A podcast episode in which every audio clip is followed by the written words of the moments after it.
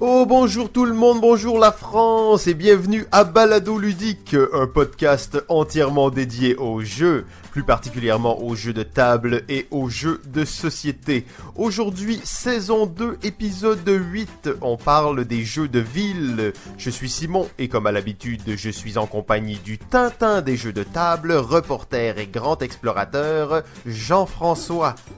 Salut Simon ça va? Oh, salut JF, ça va bien? Dis-moi, ça va bien, mais dis-moi que tu vas pas garder cet accent-là tout, le long de l'émission. Non, non, non, je vais essayer quand même de garder ça euh, international, mais sans que ça soit euh, trop français. Euh, en fait, bien entendu. Pourquoi donc, pourquoi donc tu prends cet accent, Simon? Oui, ben en fait, aujourd'hui c'est un épisode bien spécial. Euh, on fait un épisode en collaboration avec un collègue français, euh, donc créateur de contenu pour les jeux, c'est Ludo le donc euh, ludolega.fr. Euh, c'est un blogueur depuis les années 2000, hein, ça fait 18 ans et il a commencé son podcast pas mal en même temps que nous en septembre dernier. Euh, ça s'appelle Ludo, le gars en vadrouille. Il fait ça dans sa voiture et il est déjà à 52 épisodes. Euh, donc c'est assez cool. À peu près 10-15 minutes par, euh, par épisode. c'est un gars qui connaît très très bien les jeux et qui crée du contenu là-dessus depuis, comme on, comme on l'a vu, plusieurs années. Donc on sait pas trop vraiment qu'est-ce que ça va faire comme épisode collaboratif. En gros, la seule chose qu'on a dit, c'est on a dit, ok, le telle date, on sort un épisode sur le même sujet. Et le sujet, c'était les jeux de ville. Euh, donc c'est assez embryonnaire et euh, au niveau de prototype, ce concept de faire des épisodes communs. Euh, par contre, qu'est-ce qui va être intéressant particulièrement, c'est que le 11, l'épisode 11, le 3 mai prochain, on va faire un retour sur, dans le fond, qu'est-ce que Ludo, le gars, aura dit durant son podcast à lui. Donc on va faire une espèce d'échange comme ça. on va revenir sur le contenu qui a été dit. Alors je vous invite fortement là après l'épisode, après cet épisode-ci, à aller écouter sur son podcast podcast à lui, euh, donc ludolega.fr. Ah ouais, ben productif euh, Ludo, ça, oui. 52 épisodes déjà euh, qui a commencé en même temps que nous. Ouais, c'est ça. Ça paraît Exactement. Que, ça paraît qu'il est en voiture. nous, on est à pied. C'est un peu plus long. oui, effectivement. Effectivement. Et c'est ça, il écrit des articles de blog depuis 2000. Il en a écrit beaucoup, en fait. il, a à peu près, il a dû en écrire à peu près 2000 articles. Euh, donc c'est euh, assez impressionnant. Bon, ben on le, on le salue et on va euh, bientôt parler du sujet, du cœur du sujet. Mais comme d'habitude, on va faire une petite introduction de nos activités ludiques des dernières semaines. Oui, ben en fait, de mon côté, je, je dois admettre que hmm, mon docteur ne sera pas content. J'ai rechuté et je suis retourné sur le site Board Game Arena. Euh, Board Game Arena, dans le fond, c'est un... En fait, selon moi, c'est la meilleure plateforme en ligne sur laquelle on peut jouer à des jeux de société. Euh, bon, on sait qu'il y a... Euh, c'est quoi, le Tabletop Game sur, sur Steam. Il y en a d'autres un peu aussi qui font compétition. Il y a quelques autres sites. Euh, selon moi, Board Game Arena, c'est celui qui est le plus haut dans la liste. Euh, en plus, il y a énormément de jeux. Là, dans les plus populaires, on retrouve euh, Terra Mystica, Carcassonne, Race for the Galaxy, Puerto Rico, Stone Age, Season, Anabi, Innovation, Takenoko, Tokaido, Lost City, et j'en passe. Là. Donc, il y en a énormément. Il y en a pour tous les goûts et il y en a pour toutes les durées aussi. Ouais, il faut dire aussi que Board Game Arena est un site où on va jouer à des, jeux de société en ligne avec d'autres gens, mais c'est aussi un site qui gère toutes les règles, c'est-à-dire que euh, l'interface est programmée pour que tu puisses pas faire n'importe quoi, mais que tu doives respecter les règles d'une certaine façon. Parce que quand on parle de, d'autres programmes, souvent, euh, comme euh, Board Game Simulator, je pense, ou...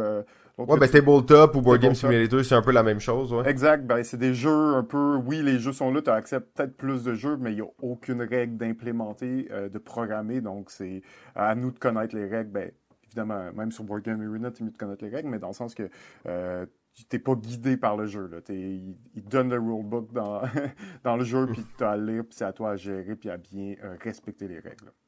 Ben, oui, c'est un très bon point en fait. Euh, c'est une bonne façon souvent d'apprendre des jeux ou de vérifier est-ce que je joue bien euh, les règles de certains jeux. donc ça c'est assez cool. D'ailleurs, tu dis ça c'est drôle parce que j'ai rechuté en fait à cause qu'ils ont rajouté tout récemment innovation. Sur Oh Board my Game God. Arena. Donc, euh, vous savez que... Pour ça que ça Euh, fait une semaine que tu me réponds pas, pis que tu- que qu'on te voit plus nulle part, là. Je comprends maintenant.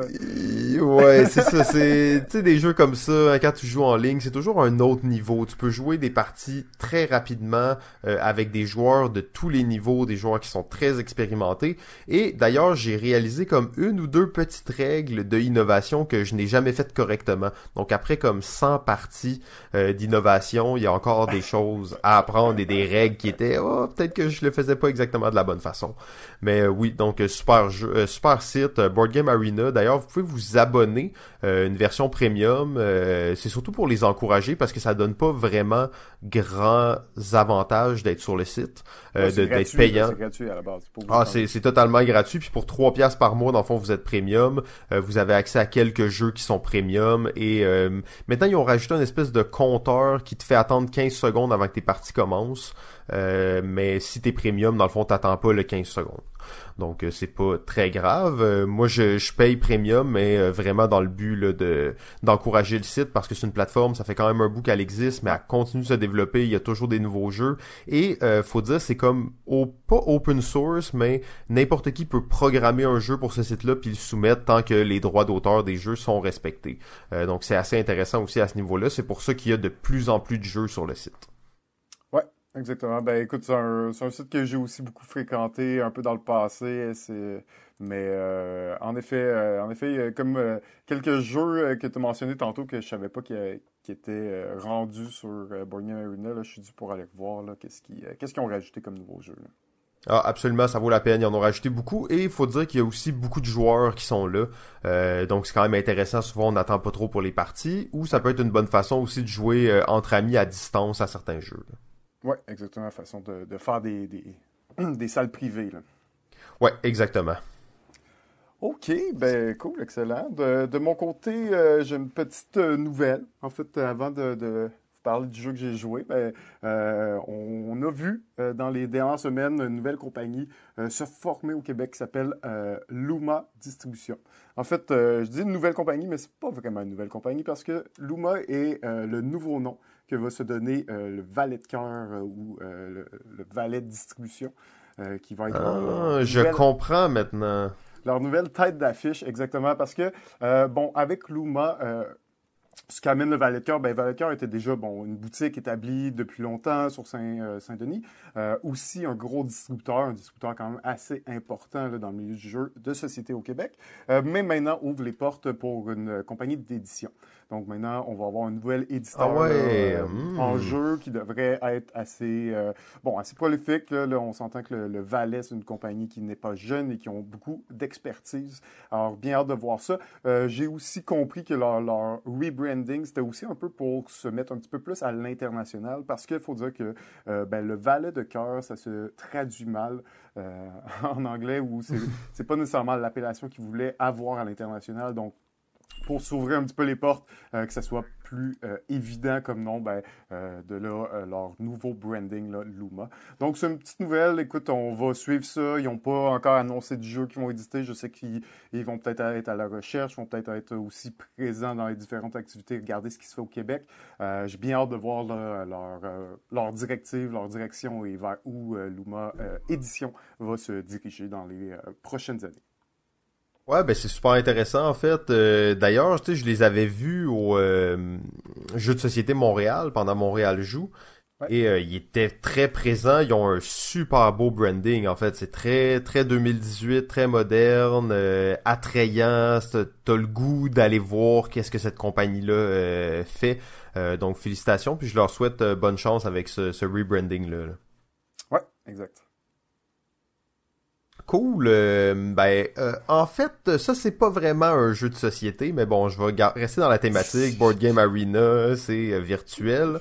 Euh, je suis un grand fan du jeu Jackbox, Jackbox Party, qui est des jeux dans le fond qu'on va jouer sur l'ordinateur, mais euh, dans le fond, le mieux c'est de le mettre sur une télé et tous les gens sont dans le salon avec leur téléphone cellulaire. Et dans le fond, on va interagir euh, avec le jeu, dans le fond, avec nos téléphones et en suivant les directives qu'il y a à l'écran. Donc, c'est vraiment des jeux de party, des petits jeux. Euh, c'est le fun, ça marche super bien en famille, entre amis. Euh, tu sais, ça reprend vraiment l'idée des jeux de party, mais avec la dimension de téléphone. Et en fait, Jackbox Party euh, a sorti un quatrième volume juste un peu avant les fêtes. Et là, j'ai eu la chance de l'explorer. Donc, chaque volume contient cinq jeux. Euh, il y en avait déjà trois que j'avais et que j'ai bien joué, mais j'étais toujours curieux de voir comment ils avaient poussé ça. Et euh, là, dans le fond, ils ont vraiment réussi, je pense, avec leur quatrième volume. Super intéressant. Euh, dans le fond, il y a un des jeux en particulier, je vais pas parler de tous les jeux, là, mais il y a un des jeux en particulier qui ont poussé ça encore plus loin parce que tu vas jouer des... C'est un jeu de dating, dans le fond, de, de rencontre, mais tu joues des monstres, comme euh, Dracula ou un loup-garou ou une momie, tu sais. Mais tu vas dater avec les autres. Et comment ça marche? C'est que tu as une espèce de, de temps alloué où tu vas envoyer des messages textes. Mais là, quand je dis des messages textes, c'est à travers l'application Jackbox. Donc, t'envoies quand le jeu est lancé, là, t'as accès à tes messages textes, puis t'envoies des messages textes aux autres, c'est pas nécessairement à qui tu l'envoies, et le but c'est que deux personnes se datent la même nuit, parce qu'on va jouer plusieurs nuits, puis à chaque nuit t'as le droit d'envoyer des messages, et là t'envoies des messages aux gens pour essayer de les dater super drôle, il y a des belles twists dans le jeu. Euh, c'est des jeux qui sont assez bien construits, tu sais, il y, a, du gameplay, il y a quelque chose qui se passe, il y a une certaine stratégie si on veut à un certain point. Euh, donc c'est super intéressant. Euh, la plupart de ces jeux dans le, paquet 4 là, sont, excellents. Donc ça vaut la peine pour ceux qui s'intéressent à Jackbox Party. Ça, c'est le, combien? Ils sont rendus à combien? C'est un nouveau là, que tu as essayé. Là. Ouais, ouais, ça, c'est le quatrième, en fait. Le quatrième, ok. ouais, exact. Donc, ça veut dire que là, on est rendu avec 20 jeux. C'est sûr que tu vois, dans celui-là, le quatrième, il y a un jeu qui c'est Fibbage, mais c'est Fibbage 3. Fait que c'est le troisième Fibbage, là. Euh, fait que c'est pas nécessairement toujours des jeux origi original, originaux, en fait. Je dirais, à chaque à chaque volume qui sort, il y a à peu près quatre nouveaux jeux, puis un remake d'un ancien jeu ou une réactualisation. Là. Ok. Euh, donc super cool, il y a des jeux, de dessin, des, c'est, beaucoup des jeux d'humour, c'est vraiment le style party game. Là. Donc tu on va jouer à ça, tout le monde va rire, ça va être un peu fou, ça va être un peu... Euh, c'est, euh, c'est vraiment intéressant. Puis toi, tu les as toutes essayés, les quatre? Ouais, absolument. Je les ai tous essayés les quatre, je les ai tous sur Steam. Euh, puis en fait, c'est des jeux là qu'à chaque fois que on va dans des parties, c'est comme ah amène ton ordi, on va jouer à Jackbox. donc ça ça marche très bien là. Est-ce qu'il y, y, en aurait un en particulier que tu nous recommanderais plus peut-être pour commencer ou du monde qui veut euh, s'introduire à ça, peut-être euh, ton meilleur ou le meilleur pour commencer? T'avais-tu une, une, Hmm, je dirais en fait le 3 ou le 4, selon moi, sont, euh, sont les plus intéressants. Euh, le 3 pour moi, ça reste un classique. Euh, tous les jeux dedans sont comme vraiment très forts, très solides. par contre, le 4 a des, des jeux qui sont particulièrement intéressants, dont celui là où les gens vont, vont se dater en, en s'envoyant des messages textes.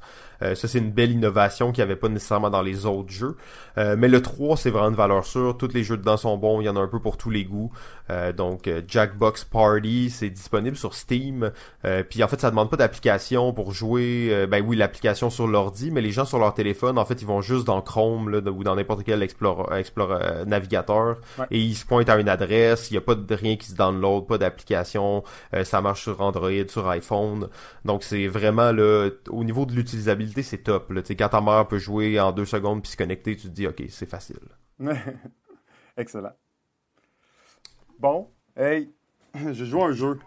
Ouh, c'est quoi? C'est-tu, c'est-tu le jeu dont tout le monde parle puis le jeu que tout le monde veut jouer? Ouais, exactement, parce qu'il vient d'être livré finalement après plus d'un an d'attente, le, l'espèce de gros monstre qu'est le jeu Rising Sun. Rising Sun étant le nouveau euh, jeu de l'auteur Eric Lang, plus connu pour avoir fait euh, Blood Rage ou The Godfather. Euh, et ben, c'est évidemment un jeu de la compagnie Cole Mini or Not de Simon. Et ben, c'est un jeu avec, on s'entend, avec énormément de miniatures et pas des petites miniatures. On s'entend, c'est une quantité assez phénoménale de figurines dans le jeu. Écoute, le jeu il vient d'être euh, bon, il commence à être euh, shippé, les gens commencent à y jouer, euh, on commence à voir ça passer sur les réseaux sociaux. mais tu sais, moi là, Simon là, moi là, il y a quelque chose dans la vie, je me dis, tu sais, les jeux que j'aime pas, j'aime mieux pas en parler. Il y a l'exception de Gloomhaven évidemment qui est c'est une aberration que, Allez voter contre! Allez voter contre! On va déloger Gloomhaven du numéro 1 sur BGG. J'ai, j'ai, j'ai... Bon, il y a des exceptions en tout, mais Rising Sun, c'est un jeu que j'ai particulièrement détesté. Euh, et donc, oh, euh, je ne vais pas, pas, en parler plus que ça. Euh, essayez-le. aimez-le, euh, aimez-le pas, je m'en fous. Euh, c'est pas un jeu que j'ai rejoué, c'était absolument terrible mon expérience. Je pense que c'est un jeu qui les gens vont aimer encore une fois comme Gloomhaven parce qu'ils ont payé 300 pièces pour, puis clairement, euh, il faut que tu aimes ça. Euh, mais euh, ça, ça, va être tout. Je vais pas m'embourber plus là-dedans parce qu'on va avoir beaucoup d'hate. On va avoir beaucoup d'hate. Il, il, y a des gros fervents amateurs de Rising Sun et je vais pas me, me, lancer, en, dans, me lancer dans plus de détails là, à ce niveau-là. Non, mais là, il est trop tard. Là. Je veux dire, t'as déjà dit que c'était terrible puis que ouais. les gens y avaient wasté 300 pièces là-dedans. Oh, ouais, ouais. Qu'il fallait être le... un genre de. Oups, il y a, une différence entre ne pas aimer un jeu et trouver que le jeu est mauvais. Je pense pas que le jeu est mauvais, c'est juste que moi j'ai détesté ça. Puis, euh, ok. Ça, ça... Et est-ce que euh, je peux quand même te poser deux trois questions parce que je suis curieux moi-même, hein, tu sais. Euh, donc, est-ce qu'il y a un aspect de, de, confrontation qui est fort dans le jeu ou? Ah ben c'est c'est que ça. Ok, bon, ben fait que déjà, tu sais, euh, je sais pas l'ensemble du jeu, j'ai vu des gens y jouer, le jeu il a l'air magnifique, ouais. euh, aussi beau, même encore bien plus beau que, que Blood Rage selon moi. Ben on est vraiment dans une genre de continuité. Euh, de Blood Rage. On, on sent qu'il y a un peu là, les mêmes mécaniques de contrôle de territoire, mais en même temps euh, très euh, en mouvance, dans le sens qu'on n'est pas fixe sur nos territoires. Notre but, ça va être vraiment un peu d'aller euh, se déplacer puis de, de bouger euh, d'un territoire à l'autre. Fait que oui, on est pas mal dans cette continuité-là, mais là, il a poussé le concept à l'extrême. C'est un chaos de, de combos et attaques absolument incroyable. c'est ça. Ok, désolé pour tous ceux qui ont kickstarté Rising Sun qui l'ont pas encore reçu.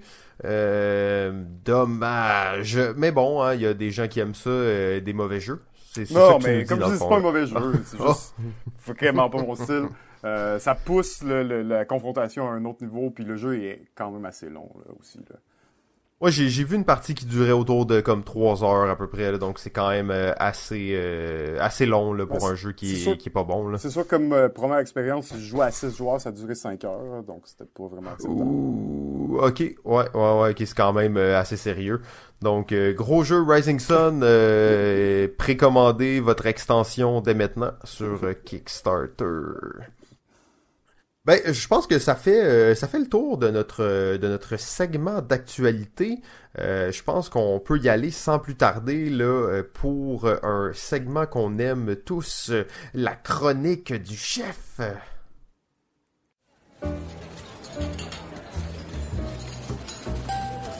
Découvrez les revers de l'industrie, ce qui se cache derrière les portes closes. C'est le moment de la chronique du chef avec votre chef JF.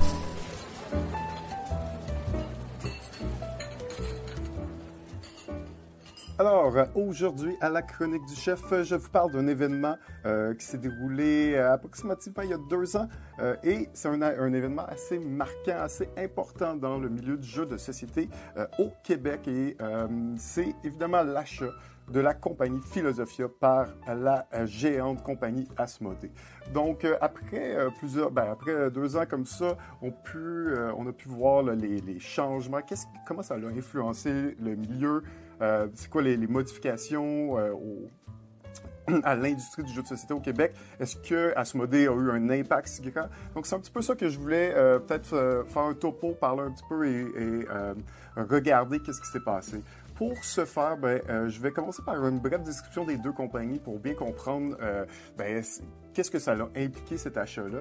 Euh, Philosophia n'était pas une petite compagnie à l'époque, en fait c'était probablement une des plus grosses compagnies de jeux au Québec.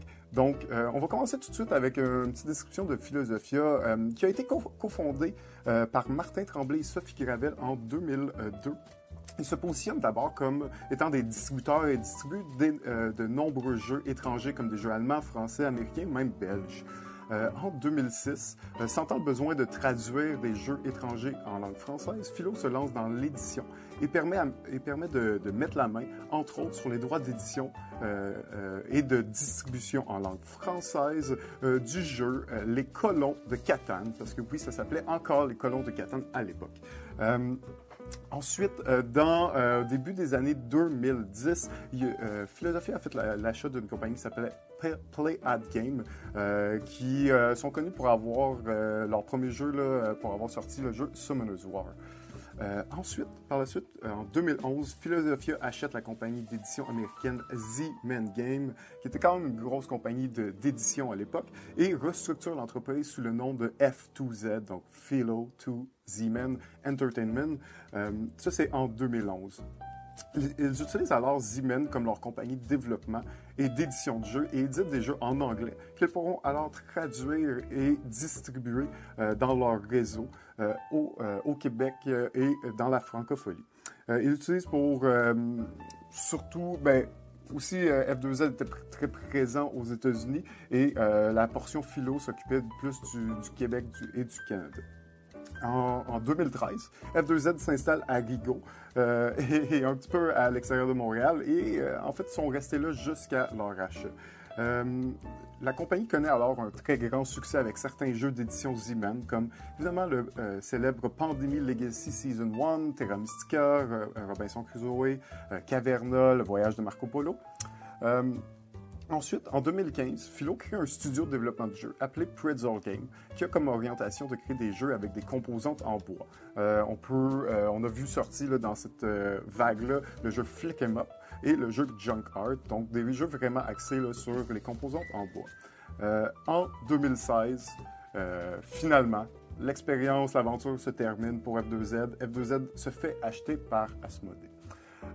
Asmodee c'est pas n'importe aussi n'importe quelle compagnie. On s'entend, c'est un, géant euh, du jeu de société en Europe euh, qui vient s'installer et euh, en achetant F2Z, ben, vient récupérer évidemment tous les droits de distribution au Québec et vient aussi mettre la main sur toutes les, compagnies ou les, sous-factions de, de F2Z. Donc, pour Asmodee, euh, est, né sous le nom de Cyros Prod, s'est changé avec le nom Ideo Jeux, puis est devenu Asmodee Édition, euh, euh, qui a été fondé en 1986. D'abord, il était spécialisé euh, dans les jeux de rôle, et ensuite la société s'ouvre un peu plus sur le marché du jeu de société au tournant des années 90 et a édité entre autres le célèbre et encore célèbre de nos jours jeu Jungle Speed.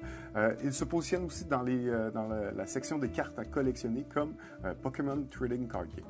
À partir de 2007, euh, Asmodée, après avoir acquis un catalogue de jeux assez important, et bénéficie d'investissements de, fonds de placement. Elle entame un développement qui lui fait atteindre en 2012 euh, la deuxième place du marché français, derrière Hasbro, mais devant Mattel.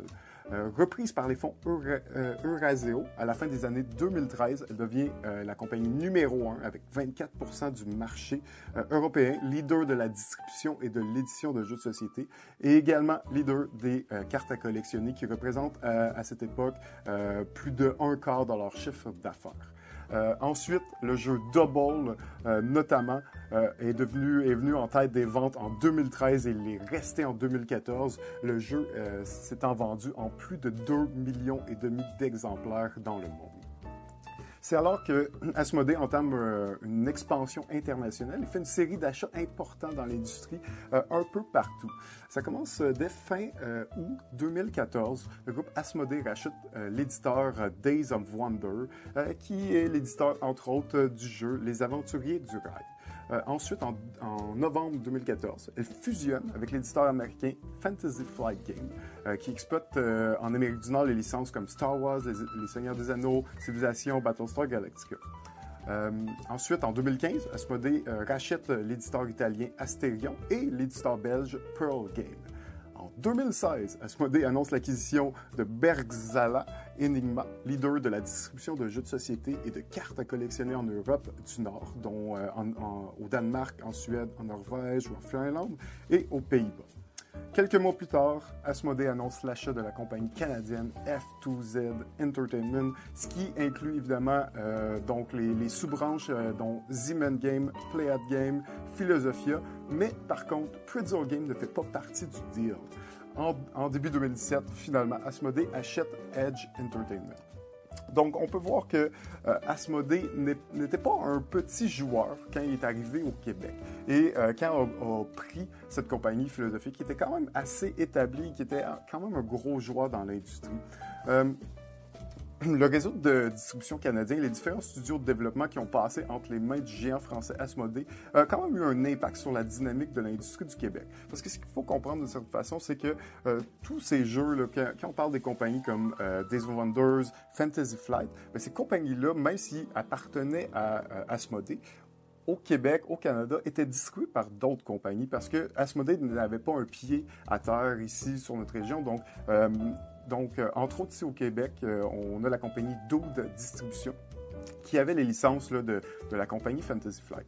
Évidemment, quand Asmodée s'est pointé le nez au Québec, euh, ben, est allé rechercher, donc est allé euh, récupérer le droit de distribution pour toute cette ligne de jeux-là. Et quand on perd Fantasy Flight Games dans euh, notre collection de jeux en tant que distributeur, c'est euh, évidemment un, gros coup.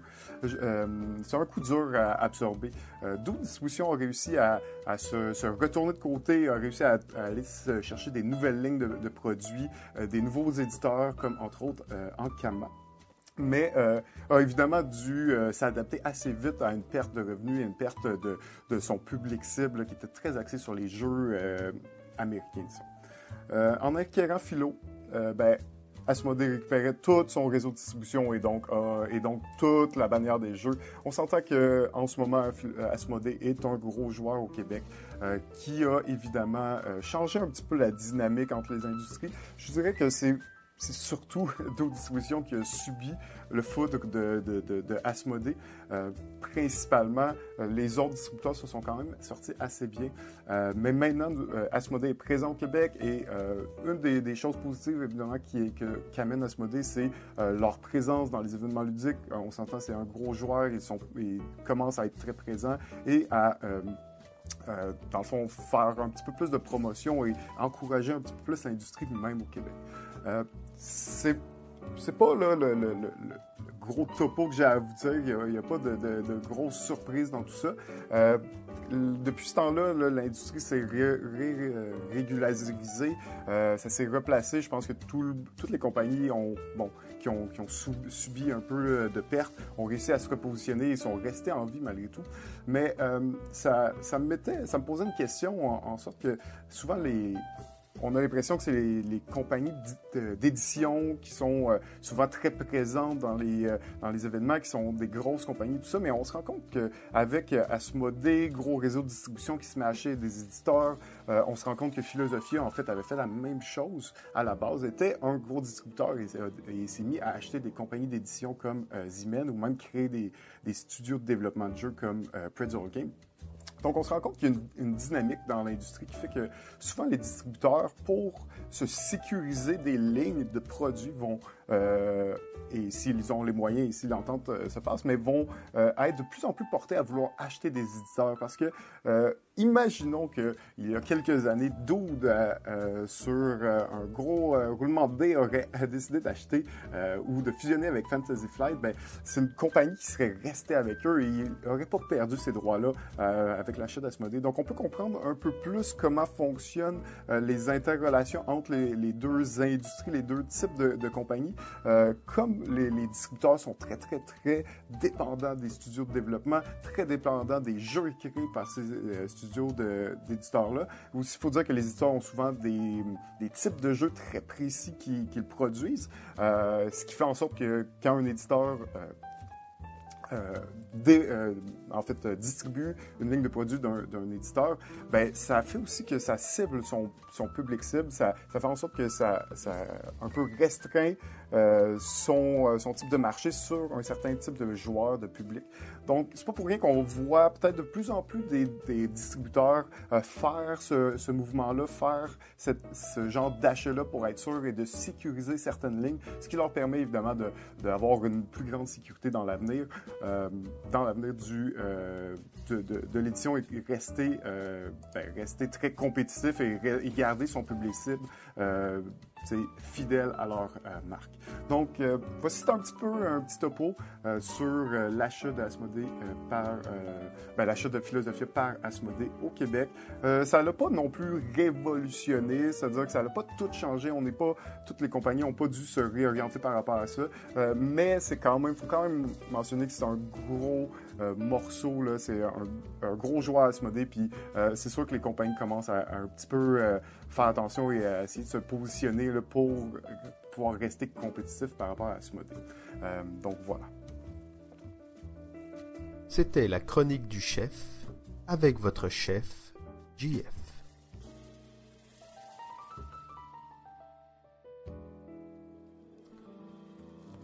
Waouh!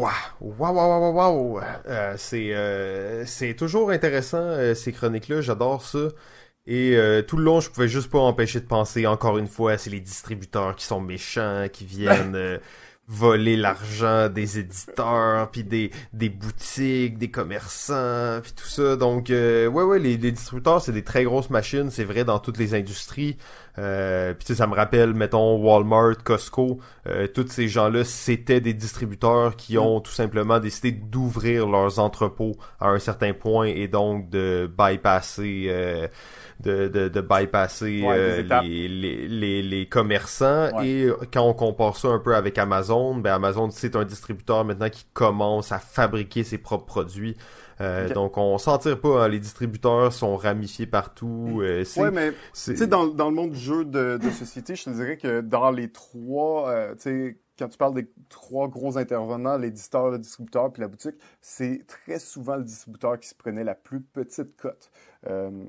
La plus petite marge de, profit sur chacun des jeux, c'était vraiment eux qui, qui, qui, euh, étaient les, plus faibles à ce niveau-là. Donc, clairement, pour eux, en, allant chercher un éditeur, en se mettant un éditeur dans la poche, ben, en plus de leur garantir une ligne de produits, ben, tu vas chercher les profits que va générer la compagnie d'édition.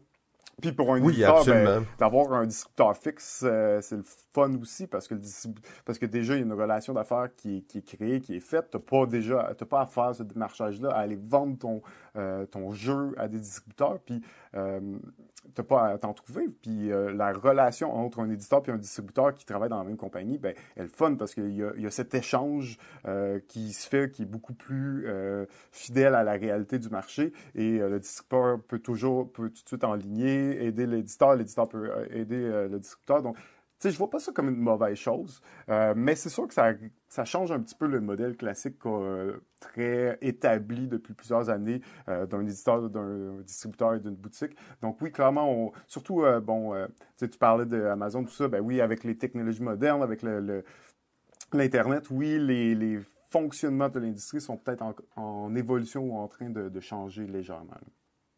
Soyez prudents avec les distributeurs. C'est pas ça que je dis souvent. non, non, non, non, non, ben non, ben non, ben non. Soyez prudents. Checkez en dessous de votre lit chaque soir. Y a-t-il un distributeur ici? Euh, barrez vos portes. Le distributeur s'en vient vous chercher. Euh, donc, on est prêt pour euh, entamer euh, cet épisode sur les jeux de ville. Ouais. C'est une belle thématique, en tout cas, moi, je veux dire que c'est une ah, belle thématique. On adore, on adore cette thématique de jeux de ville. Là. Je pense que dans les thématiques, euh, c'est bizarre parce qu'on a fait, oh non, on l'a pas fait encore et j'ai failli divulgacher le futur.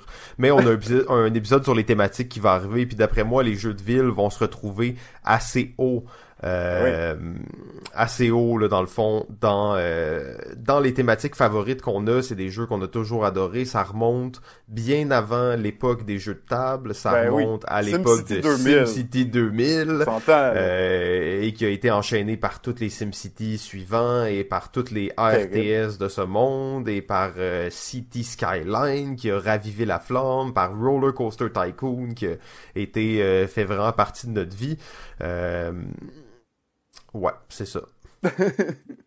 SimCity 2000, ouais, malheureusement, hein, euh, la, reste, euh, la suite des SimCity n'était pas terrible, mais je me rappelle encore que c'est, je pense, mon premier jeu vidéo acheté dans une boutique. Euh, de, j'ai ramené la boîte, ouvre la boîte, il n'y a rien dedans à part un, une immense boîte, ouvre la boîte, il n'y a rien dedans à part un DVD. Genre, c'était un peu, un peu une drôle époque à ce moment-là d'acheter des jeux vidéo.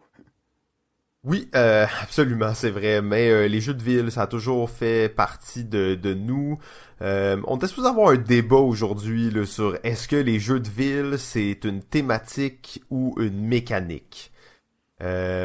et c'est, c'est difficile vraiment à, à savoir parce qu'il y a des jeux clairement que c'est la thématique, mais il y a d'autres jeux que, mettons, on pense à Roller Coaster Tycoon, là, tu sais, c'est clairement pas un jeu de table, mais je trouve que c'est quand même un C'est pas un jeu de ville non plus, là.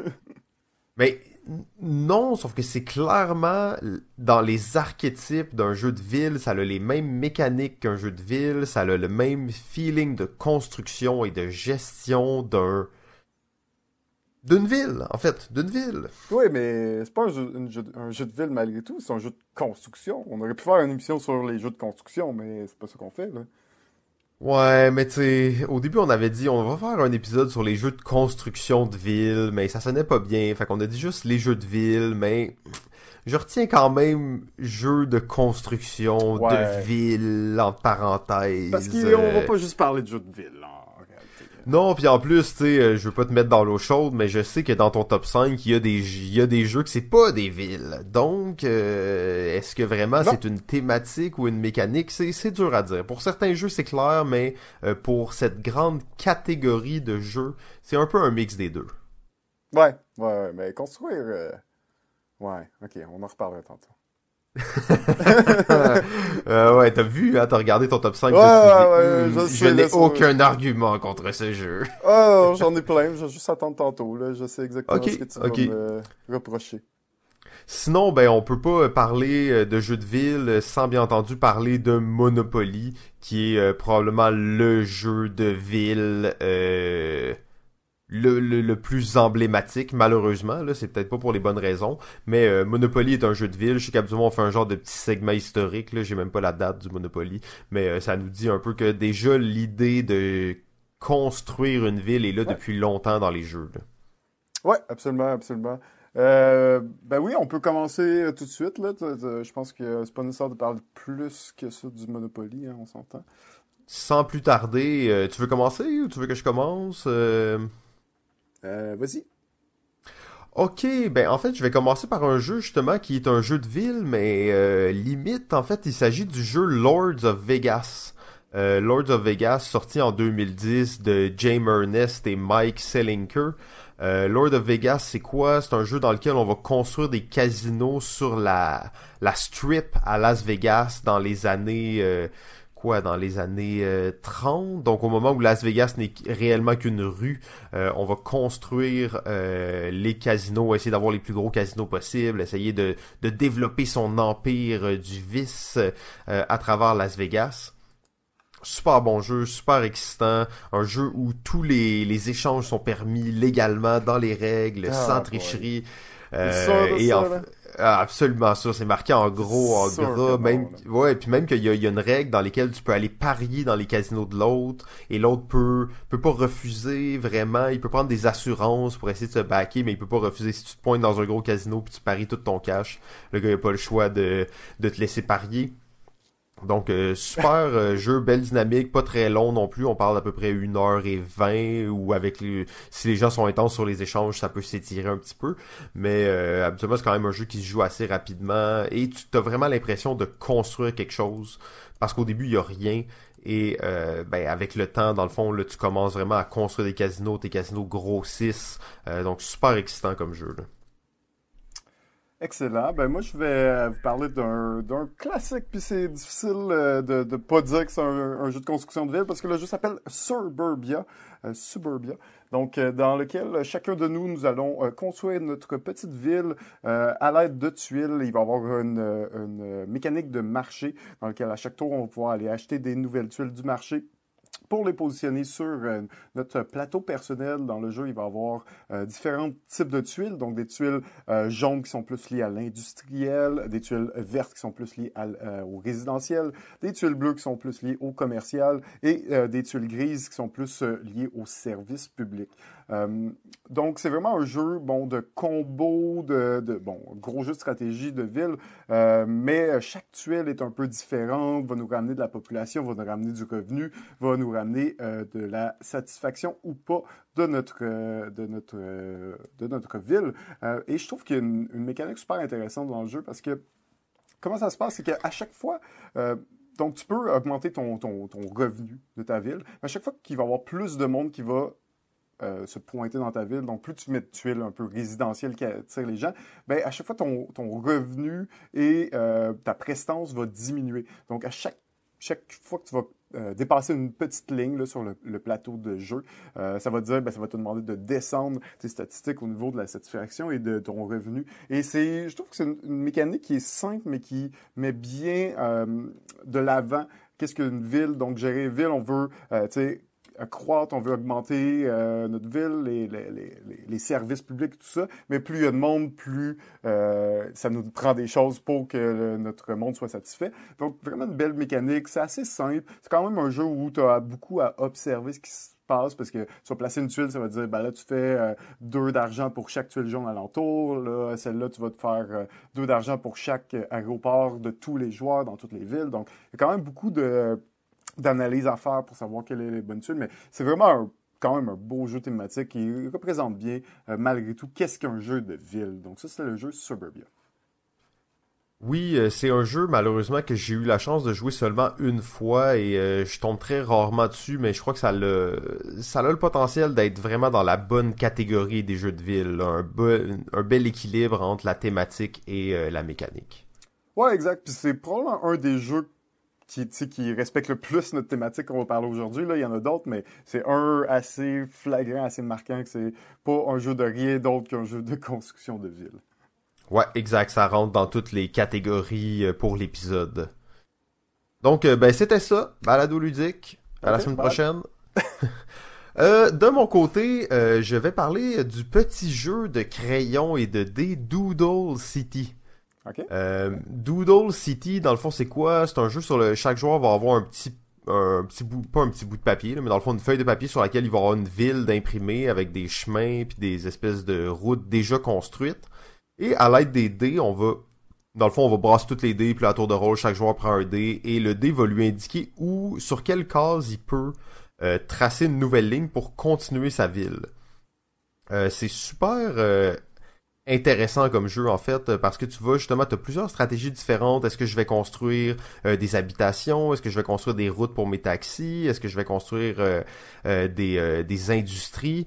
Donc il y a un peu de tout dans ce jeu là c'est quand même un tout petit jeu là on s'entend. C'est pas le jeu le plus le plus évolué si on veut. Mais moi j'ai adoré ce jeu là d'ailleurs on a joué quand même plusieurs parties ensemble euh, surtout la première fois qu'on l'a découvert, on a même manqué le dîner, si je me rappelle bien. On était dans une convention de jeu, puis on a juste commencé à jouer à Doodle City, puis là on a dit ok, on va-tu manger, puis finalement euh, le dîner était passé malheureusement, mais euh, jeu assez intéressant, puis euh, c'est un jeu de ville, un jeu de construction de ville, mais aussi un jeu de dessin, et c'est un jeu qui est très accessible, donc très simple à comprendre pour tout le monde, plusieurs stratégies différentes, très très intéressant. Ouais, c'est un, des premiers jeux qui a mis peut-être le pen and paper, là, on appelle ça comme ça, euh, les jeux de pen and paper, euh, qui, qui l'a mis un peu de l'avant parce que c'est pas, bon, connaît le classique il y a 10, des trucs comme ça. Euh, mais c'était pas nécessairement quelque chose de populaire. Et dans les dernières années, il y a vraiment plusieurs jeux qui sont sortis dans ce style-là. Et euh, il y en a plusieurs, en fait, il y en a au moins deux qui s'en viennent dans l'année. Euh, un jeu que j'ai pas eu la chance d'essayer, mais que j'ai entendu parler puis qu'on dit qu'il est, excellent, je pense qu'il s'appelle Welcome. Donc, on, va revenir avec plus de sujets, de, de détails à ce niveau-là, mais vraiment intéressant de voir comment cette mécanique de pen and paper, qui est super simple, peut devenir peut-être un petit peu plus gamer, un petit peu plus complexe et avec un petit peu plus de profondeur, mais Doodle City reste encore un excellent classique. Oui, absolument. Alors, je vais vous parler euh, d'un autre jeu, un jeu que j'ai joué beaucoup d'ailleurs sur le site Board Game Arena. En fait, juste sur le site Board Game Arena, je pense avoir jamais joué en vrai. Et euh, c'est le jeu qui s'appelle The Palace of Carrara, euh, le palais de Carrara, designé par le célèbre Michael Kissling et Wolfgang Kramer des auteurs qu'on apprécie beaucoup. C'est un jeu de construction de ville un petit peu abstraite, si on veut, dans, la mesure où chacun de... Il y a comme six villes en jeu, et chacun de nous, on va aller construire des monuments, des bâtiments dans ces six villes-là. Euh, il y a une mécanique aussi de ressources euh, très intéressante avec la roulette qui va nous permettre d'aller chercher des ressources d'un certain type, euh, mais dépendamment de où les cubes sont positionné dans la roulette, tu ne pourras peut-être pas sélectionner tout. Il y a des ressources plus rares, des ressources qui vont te permettre de les utiliser dans une seule ville, alors que tu as la ressource euh, la plus cheap qui va te permettre de l'utiliser dans n'importe quelle ville. Et donc, il y a vraiment un beau système. C'est très, très euro, là, on s'entend. Euh, on n'a peut-être pas ce feeling de construction de ville-là, mais c'est vraiment ça qu'on fait, mais c'est juste qu'il y en a six, puis chacun de nous, on va construire des trucs dans les, dans les villes jusqu'à ce qu'on puisse peut-être euh, devenir maire de ces villes-là, donc claimer la, la majorité ça fait quelques années que je l'ai joué, je ne peux pas vraiment vous en parler plus, mais euh, c'est vraiment c'était vraiment un, excellent jeu euh, de, de, gestion de ressources et de construction de villes pour moi, qui reste encore euh, très bon aujourd'hui. Il s'appelle le Palais de Carrara. Ouais, ben ça a l'air cool. J'avais jamais entendu parler de ce jeu-là. j'ai regardé quelques photos, tout ça, donc il y a quand même un beau système avec la roue justement et la seule chose, j'ai vu qu'il y avait des paravents. Là. Moi, je suis pas très bon avec les paravents, mais ça, on pourra revenir euh, là-dessus dans un, dans un prochain épisode. Euh, bon, peut-être que là, ça va être un peu discutable au niveau des jeux de ville, mais j'irai avec euh, le jeu Mermise. Ouais, bon. Sorti en 2012 de Johan Levette. Donc, comme tu l'as dit, oui, c'est un jeu de, de fourmis. Euh, mais on s'entend que le but, c'est quand même de construire euh, une fourmilière immense et un réseau de fourmis. Euh, donc, je trouvais que ça, ça rentrait assez bien là, dans la catégorie des jeux de création de villes ville entre guillemets bien entendu. Euh, donc euh, tu vas créer des routes tu vas avoir des, des emplacements que tu vas t'emparer. Donc c'est quand même euh, très cool comme jeu. On n'a pas souvent la chance d'en parler donc je me disais même si c'est un petit peu hors sujet c'est quand même intéressant comme jeu puis très difficile hein, comme jeu très très comme on dit ici très tight. Ouais. Oh absolument absolument. Bon mais tant qu'à parler du sujet qui n'a pas rapport on va moi aussi je vais faire ça Hein? Euh, oh, Vegas euh, Showdown. Euh, un jeu de... Ah non, mais ça, c'est parfait, là. ça a tellement rapport, là. Mais c'est un jeu de 2005, quand même un jeu difficile d'accès, disons, plus vraiment distribué de nos jours. Mais quand même, ce qui est le fun dans Vegas Showdown, c'est que, ben, de un, c'est un système d'enchères qui est très simple, très structuré, qu'on s'embourre pas là, dans, dans la surenchère, qui est très contrôlé. Puis en gros, ben, c'est un jeu de construction de casino. Nous allons construire notre casino, nous allons essayer d'amener le plus de personnes dans le casino en même temps que euh, le plus de, prestige. Et à chaque tour, nous allons faire un nombre d'argent égal à, notre valeur la plus basse. Donc, si j'ai trois d'argent, si j'ai trois de, de personnes qui viennent, puis six de, de prestige, ben, ça va être trois que je vais faire. Donc, il y a toujours ce principe de vouloir augmenter les deux en même temps. Euh, un petit système d'enchères super simple mais efficace. Euh, c'est un jeu que je ne trouve pas particulièrement beau, mais que je trouve particulièrement intéressant et qui, oui, absolument ce feeling-là de jeu de construction. Tu vas aller acheter des tuiles, les tuiles sont différentes, différentes formes, euh, des portes à matcher avec d'autres portes, évidemment. il y a quelques petites règles de placement pour s'assurer d'avoir un, casino, bien imbriqué, puis euh, pouvoir euh, permettre à, nos, euh, à notre public de, traverser le casino. Donc, super simple. Pour moi, c'est un, excellent jeu d'enchères qu'on qu'on n'entend plus vraiment parler, qu'on parle plus beaucoup de nos jours. mais peut-être un petit jeu là, qui, qui mériterait une réédition. Une réédition, on s'entend qu'il y a de l'allure parce que la vieille édition était assez, comment dire, des plateaux personnels en papier. C'est un peu ordinaire. Euh, ouais, ben c'était une autre époque, hein, faut dire, c'est un jeu, on pourrait dire maintenant un peu cheap, euh, mais tu sais, il coûtait comme 30 pièces à l'époque, euh, c'était quand même, il y avait beaucoup de matériel, mais le matériel n'était pas nécessairement de, de, très belle qualité, disons. Là. Exact. Mais oui, très bon jeu, puis justement, tu construis un casino, mais t'as vraiment le feeling d'un jeu de construction de ville. Ouais, quand même, là, tu sais, ça, ça fit quand même pas Oh, le prochain jeu est un euh, classique et un jeu qui euh, ne peut pas être pas un jeu de ville parce que son nom est le nom d'une ville. Euh, c'est le jeu Québec. Mm-hmm. Le jeu Québec, sorti en 2011 de Philippe Baudouin et Pierre Poisson-Marquis. C'est un jeu dans lequel on va construire la ville de Québec à travers 400 ans d'histoire. Euh, on a déjà parlé de ce jeu-là. Euh, moi, je considère que c'est un des jeux les plus sous-estimés euh, dans le genre, le mettons, jeu euro, euh, placement de tuiles, worker, tout ça. Euh, c'est un, un, jeu spécial. Hein. C'est un jeu qui c'est vraiment difficile de définir quel genre de jeu c'est. Un jeu de cascade, tu fais des cascades. Un jeu, de cascade, c'est. Et en plus, c'est rare les jeux de cascade. Il y en a pas beaucoup. J'en ai vu deux sur BGG. Ah, non, c'est ça, exact. Euh, non, non, j'en ai pas vu deux sur BG, j'ai pas regardé, mais euh, c'est vrai que c'est un jeu de cascade, mais c'est réellement un jeu de construction de ville. Euh, faut dire que ces deux gars-là, les deux créateurs, c'est des bon des passionnés de jeu, mais aussi des historiens de profession. Euh, donc il y a beaucoup de détails qui est mis sur les 400 ans de la création de la ville de Québec, comme c'était quoi les bâtiments qui se faisaient à telle année, c'était quoi les domaines les plus dominants, donc la religion, la culture, la politique, donc à travers les années, euh, les, siècles en fait. Euh, super intéressant comme jeu, là, on en a déjà parlé plusieurs fois, mais euh, je trouvais bien de le mentionner parce que c'est vraiment un jeu de ville.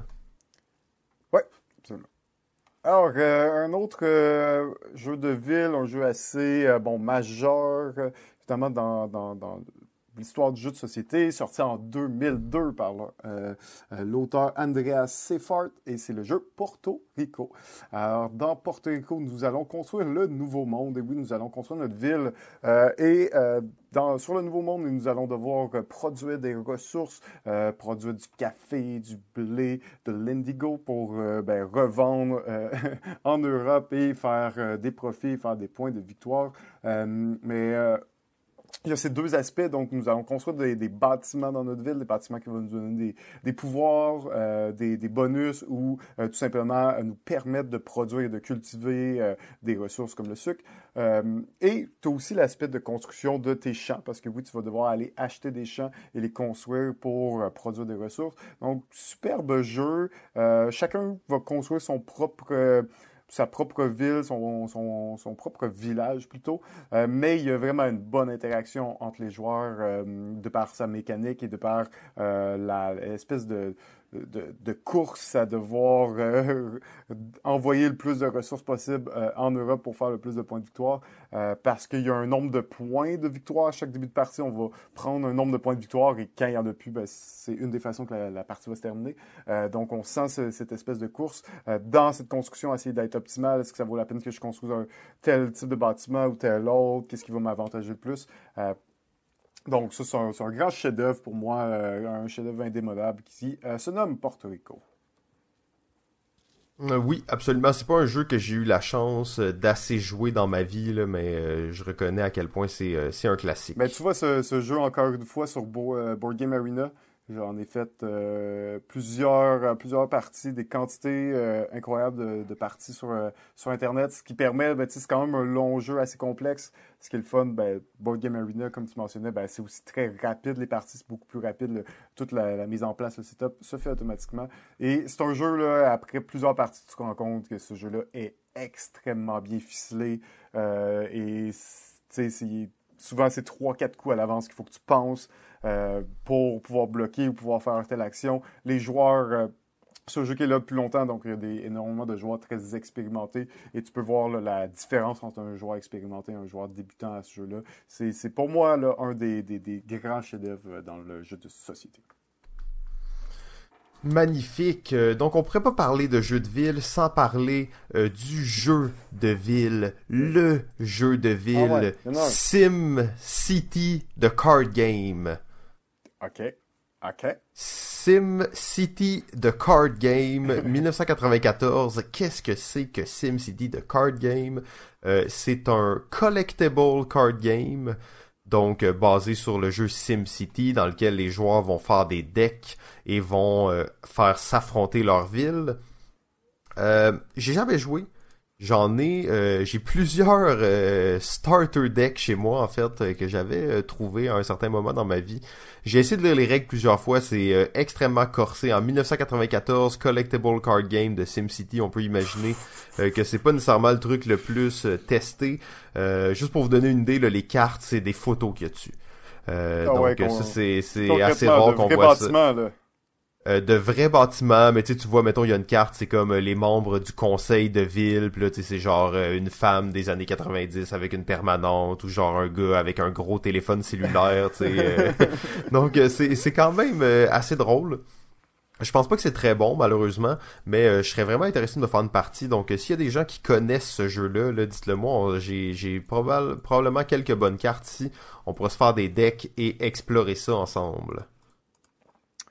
Bon, ben, un, autre euh, classique dans, les jeux de, ville, et c'est un jeu de cartes euh, qui se nomme Seven Wonders.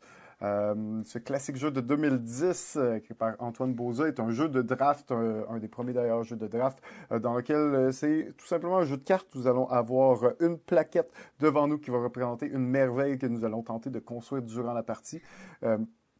Et chacune des cartes, à chaque tour, on va avoir l'option d'acheter les cartes. Les cartes vont représenter des bâtiments, euh, donc plusieurs types de bâtiments, plusieurs couleurs qui représentent ces types-là, qui vont avoir différentes actions qui vont permettre d'acheter plus de ressources, de produire des ressources, euh, d'acheter plus facilement aux joueurs de droite ou de gauche, ou de faire la guerre, euh, parce que c'est ça que font les villes aussi, la guerre. Donc Seven Wonders, je veux pas, tu sais, en parler très longtemps parce que je pense que c'est un jeu qui est assez connu, qui est assez marquant euh, aussi. Ah, évidemment, en parlant de Seven Wonders, on peut évidemment euh, mentionner le jeu Seven Wonders Duel, qui est la version euh, à deux joueurs que j'affectionne particulièrement, qui est un magnifique jeu et une belle adaptation du système de draft en à deux joueurs. Donc, euh, tu as peut-être moins ce, sentiment de construction-là parce que c'est vraiment un petit peu plus abstrait, euh, où ça va être tout simplement des cartes, il n'y aura pas de plateau euh, en tant que tel, mais on sent quand même bien la thématique, puis c'est un jeu, assez marquant dans, ce style-là. Oui, absolument, bien, bien vu pour Seven Wonders. bon, ben là, le jeu, le jeu de ville ça me rend triste parce que réellement, c'est selon moi ce qui s'approche le plus du jeu de ville de mes rêves. Euh, c'est le jeu qui aurait pu, selon moi, être le meilleur jeu de ville de tous les temps et être un jeu qui est encore joué en ce moment. Malheureusement, je crois que c'est un jeu qui n'est plus beaucoup joué. Euh, il s'agit du jeu Urban Sprawl. Euh, sorti en 2011 de Chad Jensen, donc qui est le même auteur que Dominion Species, donc déjà ça partait euh, avec des grosses attentes. Euh, ce jeu-là a presque tout pour être un chef-d'œuvre. Ok, on ressent vraiment le, feeling de construire une ville qui part de rien, euh, puis qui grossit, puis qui prend de l'ampleur, dans laquelle on va éventuellement, on va construire des aqueducs, des parcs, mais aussi des stades olympiques et des, des tous les bâtiments qu'on peut imaginer dans une ville. Euh, bien entendu, c'est pas un petit jeu, c'est un jeu quand même assez massif. On parle d'un 3 heures approximativement ici.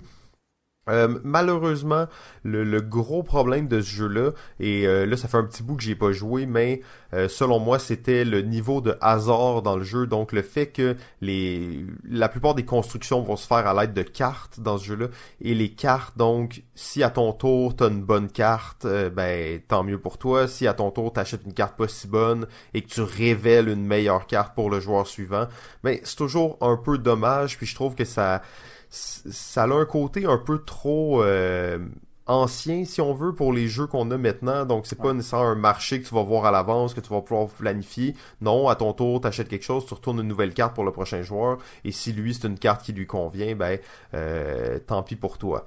Euh, par contre, jeu, euh, c'est ça, c'est un jeu qui, qui me déçoit un peu là, parce que j'avais tellement d'espoir face à ce jeu-là, j'étais tellement excité, je croyais qu'enfin le jeu de ville parfait existait. malheureusement, ce n'était pas le cas.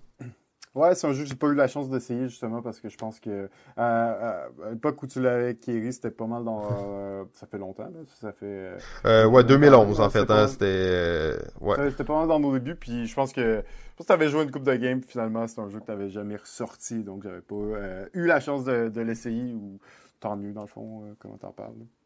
Ouais, malheureusement, tu sais, parce que c'est vraiment un jeu là, qui, a, qui a tout pour, pour être un succès. Là. Euh, ben le, le, temps file, par contre, là, je suis excessivement triste de voir à quel point il y a beaucoup de jeux qu'on n'a pas parlé. Ouais, ouais, ouais, en effet. Donc, euh, je, je, te propose en fait un genre de mini euh, rafale. Je vais te nommer des jeux, bang, bang, bang, tu me dis une phrase par jeu, c'est bon? ok. Ouais, Ginkgo Police. ouais, ouais.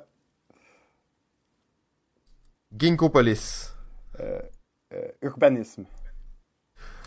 Ok, parfait. Ça, c'est un mot, mais c'est pas grave. Euh, Sunrise City. Euh, euh, des bâtiments qui s'empilent l'un sur l'autre. Oh oui, magnifique, beau jeu de ville. Saloon Tycoon. Des bâtiments qui s'empilent l'un sur l'autre. oui, non. magnifique, mais Non, western. Ben, c'est un, un petit peu le même principe, mais celle-là, c'est vraiment, tu vas construire des étages, hein, si je me trompe pas. Ouais, exact. Donc tu vas comme devoir remplir les quatre coins pour finalement construire un étage supplémentaire. Euh, c'est un jeu qui est quand même assez cool, assez récent, 2016 je crois, Ouais. euh, où tu construis un saloon. Euh, c'est pas le meilleur jeu, mais quand même c'est un jeu intéressant. Euh, Acquire. Un excellent jeu quand tu joues avec les bonnes règles. Torres. Euh, jeu de petites tours. Oui, exactement. Un jeu dans lequel on va construire dans le fond des, euh, châteaux médiévaux et on va vraiment ressentir bien la thématique. Euh, donc on s'en est claqué quelques-uns, peut-être un dernier vu que c'est un de nos chouchous de l'émission, euh, Blueprint. Oui. Jeu, jeu de dés de construction. Magnifique. Donc là, je me sens un peu mieux parce qu'on a comme, tu sais, balayé notre liste. On n'aura pas à revenir là-dessus, pas faire un épisode 2. On aurait pu prévoir ça un peu mieux, mais euh, le temps filait et euh, il y avait tellement de jeux intéressants, fait que je voulais quand même prendre la, la peine de d'en mentionner quelques-uns supplémentaires. Ouais, exact. Puis, euh, ben, ouais, c'était c'était le fun, ce petit truc-là. hein. C'est mieux que Un juste petit- du name dropping, parce qu'on aurait pu faire ça, mais intéressant. au moins, on, dit un petit commentaire. Donc, on va peut-être réessayer ça dans le futur. Euh, donc, on est rendu euh, déjà au top 5. Oui! Top ça, hein? Mais avant... Ah non. Sans respect, l'amour est perdu. Sans entretien, l'amour est ennuyeux. Sans honnêteté, l'amour est triste. Et sans confiance, l'amour est instable. Ça ou ça. Édition romance. Avec qui passerez-vous la prochaine soirée? Ok JF, alors tu te retrouves euh, dans la vie à devoir choisir un partenaire entre deux partenaires. Ces partenaires-là ont toutes une qualité et un défaut assez majeurs. Euh, donc, que vas-tu choisir?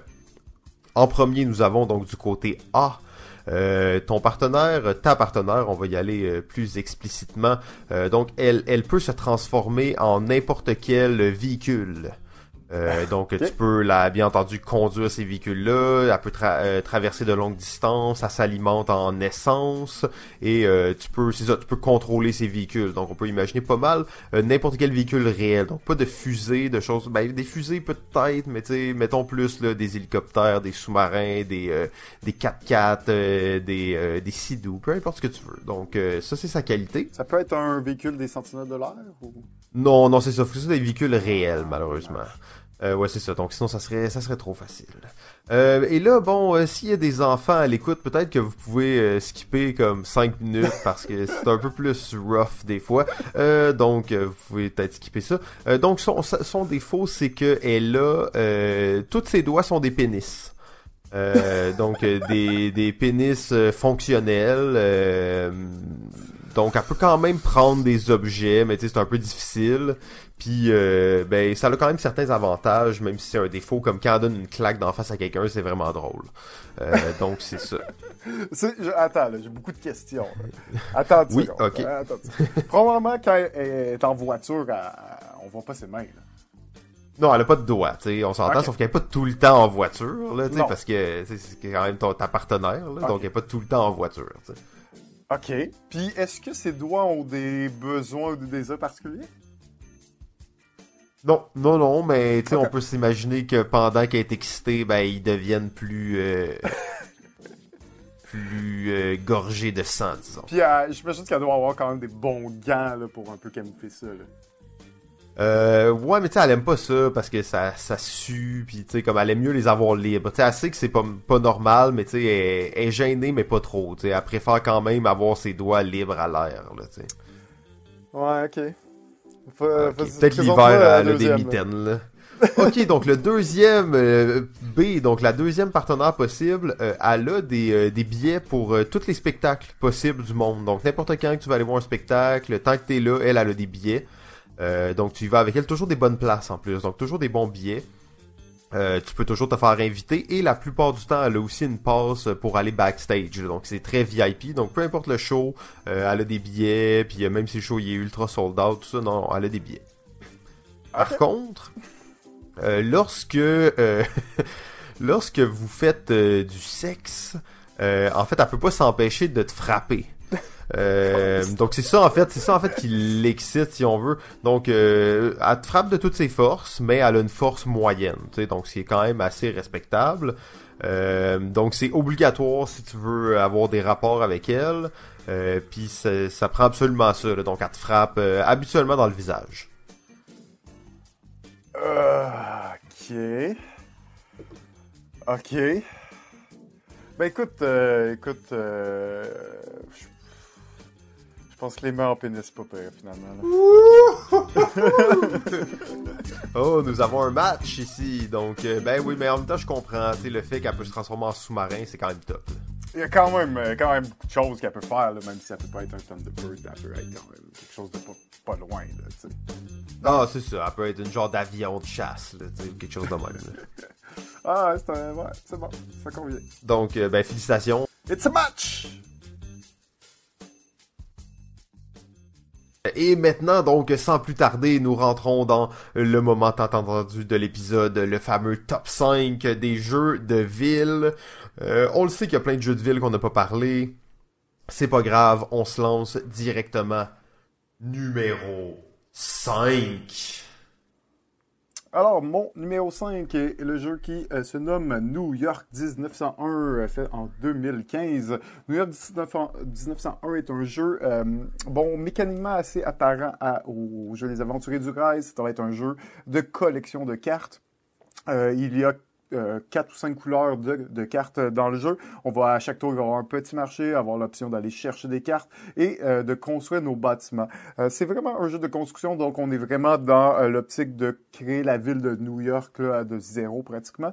Et chaque joueur va avoir une quantité de bâtiments. Et ce qui est intéressant, c'est qu'ils ont des bâtiments de différentes ben, pas valeurs, mais disons, il y a les bâtiments bronze, il y a des bâtiments argentés, il y a des bâtiments dorés.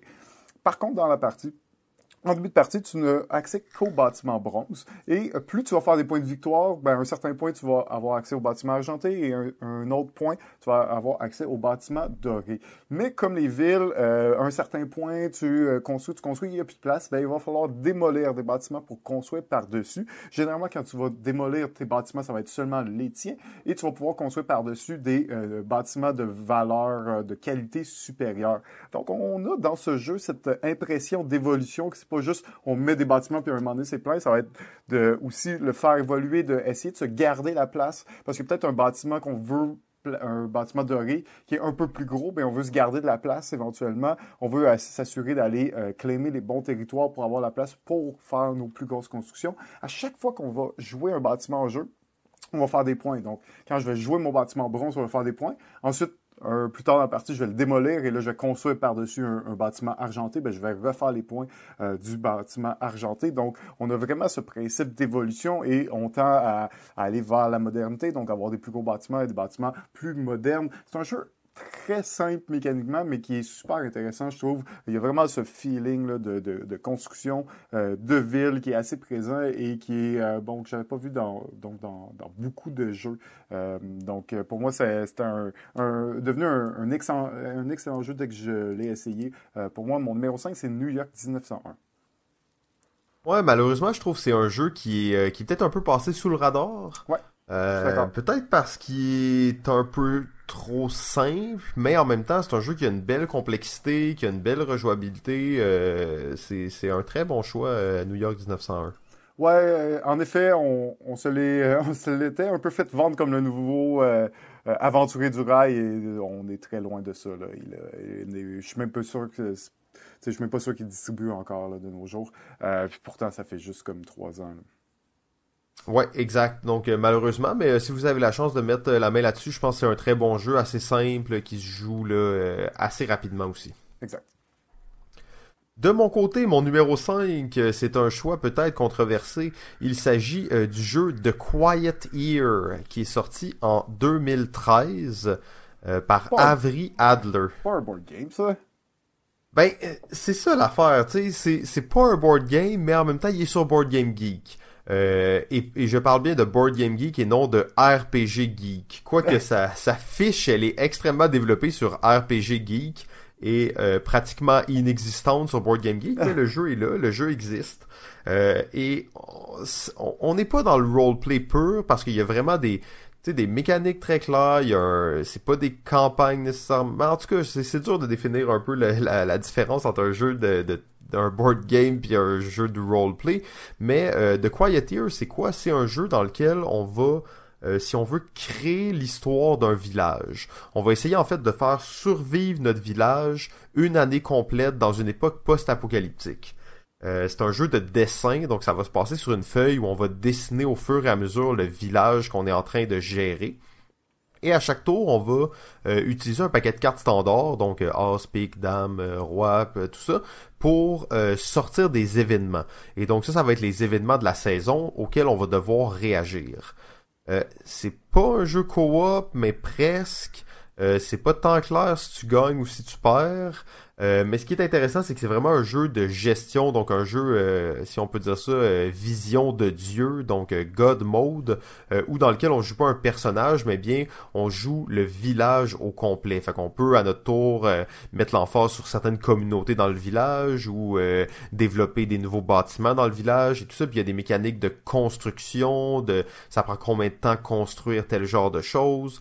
super original comme jeu. D'ailleurs, le, le, le jeu a gagné plusieurs Euh, c'est un jeu qui est gratuit en plus. Il appelle ça un print and play. Réellement, la chose dont vous avez besoin, c'est le manuel de règles parce que le reste, c'est un paquet de cartes, des dés et euh, une feuille de papier puis des crayons.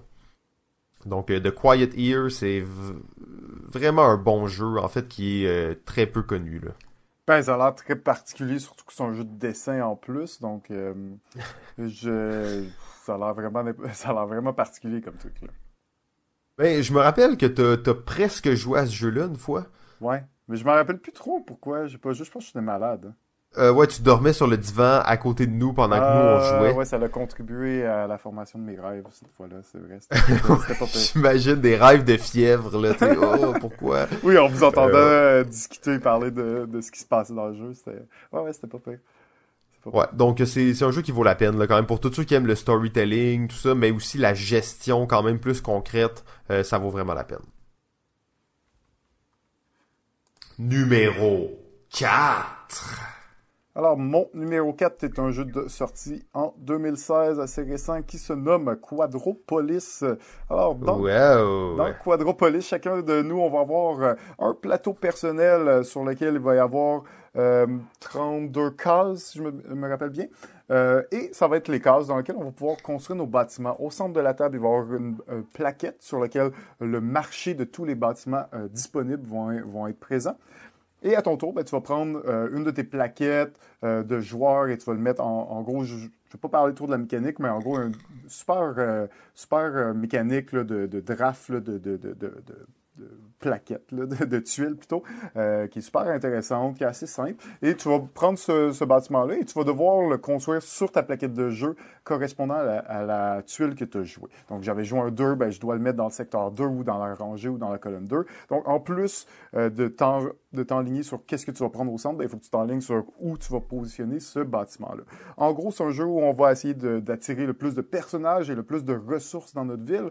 Il va y avoir des, des bâtiments qui vont nous amener des ressources et d'autres qui vont nous demander de consommer des ressources pour faire des points, d'autres qui vont nous amener des, habitants et d'autres bâtiments qui vont euh, nous demander de consommer des, des, habitants pour faire des points, encore une fois.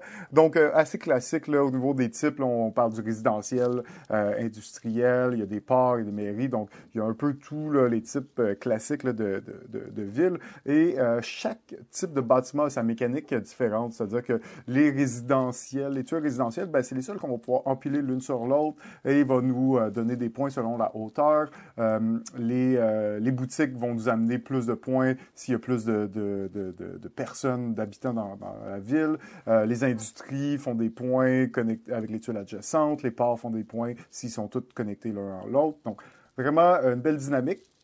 Ce qui est le fun aussi, c'est que le, ben, le jeu se, déroule sur trois rondes. Euh, donc, une évolution des tuiles parce qu'à chaque ronde, ben, il y a des tuiles spécifiques pour la ronde. Donc, c'est pas euh, des tuiles random dans toute la partie. C'est que tu vas prendre le, le, set de tuiles pour la première ronde, le set de tuiles pour la deuxième, la troisième, euh, et ainsi de suite, dans le but de, de, de d'avoir une, une, certaine forme d'évolution dans les tuiles. Euh, il y a aussi un mode euh, expert ou plus avancé, si on veut, dans le jeu qui est en fait vraiment très bon. En fait, probablement une petite coche, même des fois quasiment plus facile au niveau de la réflexion, mais un petit peu plus de, possibilités et de profondeur stratégique au jeu. Euh, c'est quand même euh, un jeu de ville que je trouve euh, particulièrement magnifique, très bien fait. c'est le jeu Quadropolis.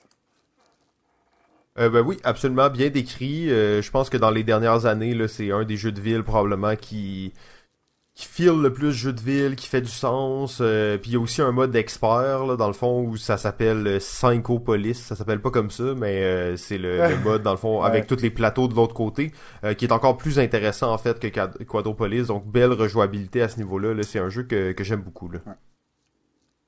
Euh, mon numéro 4, il s'agit du jeu Skyline 3000. Euh, Skyline 3000 sorti en 2009, fait par Zeman Game, euh, designé par Alan Moon. Euh, donc Alan Moon qui est notamment connu pour Ticket to Ride, donc c'est pas n'importe qui. Selon moi, Skyline 3000 est l'un des jeux les plus sous-estimés, encore une fois. C'est un jeu que j'avais pogné à 5 piastres. Euh, dans le temps sur internet, shipping gratuit, 5 pièces. J'étais même pas sûr si je m'étais pas fait avoir parce que j'avais acheté ça sur un site un peu bizarre, 5 pièces. Je l'ai reçu finalement et euh, je l'ai encore dans ma collection à ce jour. C'est un jeu dans lequel on va construire une ville du futur.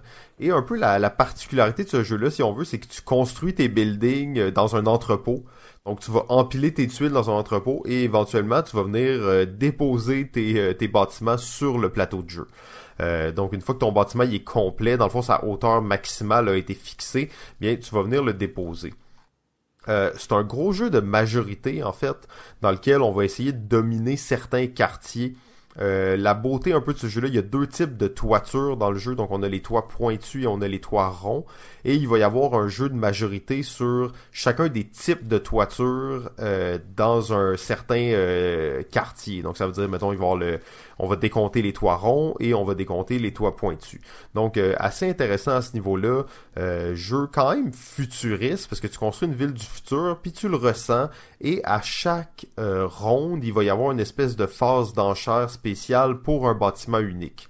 Euh, donc vraiment cool. C'est pas un jeu qui est très compliqué ni qui est très long. On parle d'à peu près une heure, une heure et demie. Euh, justement, peut-être un petit peu plus gamer pour l'époque, mais euh, maintenant c'est un jeu qui est rendu très accessible et malheureusement méconnu. Donc super jeu, gestion de main en plus, gestion de cartes en main, comment tu vas construire tes bâtiments. Donc très très intéressant comme jeu. J'ai pas, encore une fois, pas eu la chance de l'essayer, celui-là. C'est un jeu où, que, comme tu dis, ton building est fini, puis là, t'as de, comme thématiquement des espèces d'hélicoptères qui viennent ramasser tes bâtisses puis les foutre dans la ville, c'est ça? Ouais, exactement. Dans le fond, tu vas construire tes bâtiments. Une fois que tu as placé le toit, tu sais, je dis, il y a les toits pointus, les toits ronds, ben là, ton bâtiment, il est terminé, puis tu as une limite de bâtiments que tu peux construire en même temps. Et euh, une fois, justement, quand c'est prêt, ben là, il y a un genre de grosse machine volante qui vient le prendre puis qui le dépose dans la ville. Euh, une chose qui est assez cool aussi, c'est que t'as des, tu sais, tu peux comme réserver tes, tes emplacements dans ce jeu-là. Donc, tu peux préventivement préparer, euh, dire, je vais me construire ici, même si ton bâtiment il est pas terminé. Et ce que tu vas mettre, c'est des gros panneaux d'affichage en carton, mais ils sont super beaux. Fait que quand tu regardes ça, t'as vraiment une ville en 3D avec des gros panneaux écrits Coming Soon dessus. Donc, ça fait très cyberpunk, très, euh, très futuriste en fait. Là. Puis t'as vraiment l'impression qu'il y a une ville qui se construit devant toi. Là. Excellent, excellent. Numéro 3. Mon numéro 3 est un jeu qui est sorti originalement en 2001, qui s'est euh, vu éditer une deuxième édition en 2014. C'est un jeu de euh, l'auteur Stéphane Dora et le, euh, Dora. Et le jeu s'appelle Medina. Medina est un jeu absolument magnifique dans ses composantes. C'est un jeu absolument seulement de, de, de construction de ville, en effet, mais c'est un jeu de, de, pas de figurines, mais où tout ce qu'on va placer en jeu, ça va être des bouts de bois. Euh, des bouts de bois qui vont représenter des temples, des auberges, des paysans. Euh, Donc, c'est vraiment un gros jeu de bois, mais pas un jeu de dextérité. C'est vraiment un jeu de stratégie dans lequel, euh, dans les années 1800, en fait, on va être mandaté pour reconstruire la ville de Médina. Euh, grosso modo, à ton tour, tu vas placer deux de tes bâtiments. Tout le monde va, avoir commencer avec les mêmes types de bâtiments et à ton tour, tu vas en placer deux en jeu. Euh, un début, ça va être d'aller euh, chercher des majorités dans les palais. Il va y avoir quatre couleurs de palais et chacun de nous, on va pouvoir rajouter et faire grandir un palais d'une certaine couleur, mais à, un certain point, tu peux aussi prendre le contrôle de ce palais-là. Et une fois que le, palais est en ton contrôle, euh, on ne peut plus faire grossir le palais euh, de cette couleur-là. Donc, disons le palais euh, rose, ben, mauve plutôt, il y, en a quatre. Je prends le contrôle. Ben, prochain joueur qui va vouloir jouer un palais mauve va devoir le construire ailleurs. Euh, et repartir un nouveau, euh, un nouveau palais de cette couleur-là. Euh, ce qui est intéressant, c'est que tu sens quand même la thématique parce que dans le jeu, ben, de un, les, les, les, règles de positionnement vont faire en sorte que tu vas vraiment avoir le, sentiment d'une ville, c'est-à-dire que les bâtiments qui, ne sont pas, qui ne sont pas identiques ben, doivent être séparés par un espace. Il va y avoir aussi une rue piétonnière qui va s'établir, qui va rajouter des points sur les bâtiments en ton contrôle qui sont adjacents. Et c'est vraiment un, un, jeu au début, là, il y a un puits au centre et il n'y a rien. Puis euh, à la fin, le plateau est complètement rempli. Il n'y a plus d'espace. En fait, souvent, la partie va se terminer parce qu'on euh, ne peut plus euh, légalement construire de bâtiments. C'est un jeu absolument magnifique dans ses composantes, dans son visuel. C'est un jeu que tu sens la ville évoluer partir de rien et finir avec quelque chose d'assez majestueux. Donc, c'est un jeu que je recommande fortement. C'est, un pas un jeu très compliqué aussi au niveau des règles. Donc, ça, c'est le jeu Medina. Magnifique, magnifique, magnifique jeu. C'est beau, hein? Euh, j'ai jamais eu la chance d'y jouer, mais euh, quand j'ai vu la réédition, j'ai vu des gens y jouer, j'étais comme ok, ça me semble trop cool. Euh, aussitôt que j'ai la chance de faire une partie, là, je me, je me lance là-dessus parce que le jeu il est juste tellement beau. Là.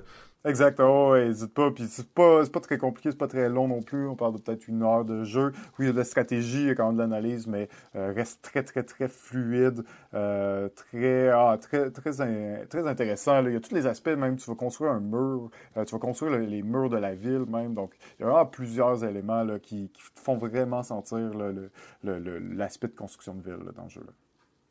Ah, très cool. J'ai bien hâte de l'essayer.